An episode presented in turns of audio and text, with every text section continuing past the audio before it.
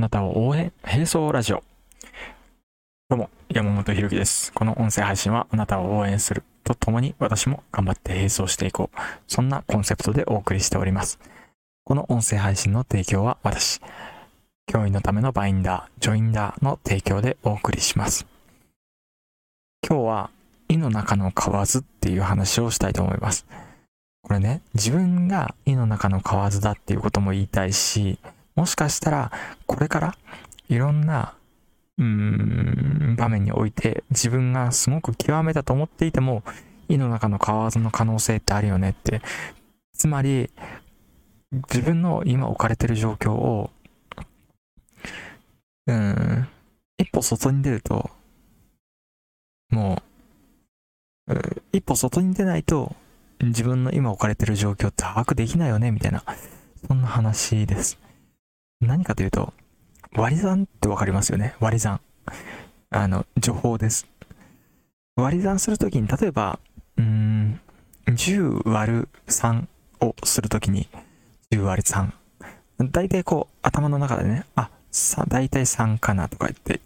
言ってできる人もいます。で、小数点まで求めようとしたら、筆算し始める人も多いかと思います。筆算するときに、10を書いて、で、銃の左側に、あの、カタカナののみたいにこう、クニンと曲がったところ書いて、で、銃の上線引いて、で、筆算しようとするじゃないですか。それが割り算の方法じゃないですか。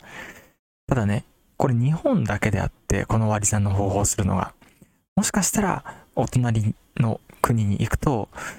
どんな割り算の方法をやってるかっていうのもわからなかったりとか、もっと言ったら、こう、大陸の裏とかに行って、で、そういう南米とかね、そういうところに行くと、どんな方法で割り算しているのかって、筆算がね、日本と全く同じ方法かってわからないわけですよ。実際通信高校で、あの、他国のね、から来てる子なんかだと、本当に日本の割り算の方法じゃない方法、自分たちでは、こう教えようがない筆算の方法で解いている子とかもいて、面白いなと思うんですよ。それは話を聞いただけなんですけど、僕。まあ、そういう子もいるよとかって言って、なるほどねって。だから、自分が今、すごいやり、あの、やり方をね、マスターして、すごい上り詰めたと思ってる、この算数っていうもの、大体算数の原理原則は全部抑えたと思ってても、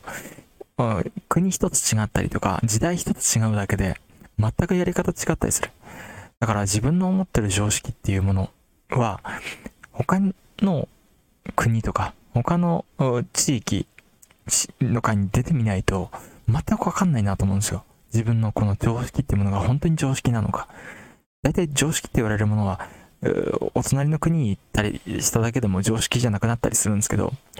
だから、常識ってものを取っ払えともでは言わないです。それは先人たちが作り上げてきたなんていうか、大事なものでもあるからね。それを大切にすることはそうなんだけども、実際その常識っていうものを正解として、僕たちはここまで文明を築いてきたわけだから、無限にはできないけど、ある一定のところで、これって本当に大切かと、こ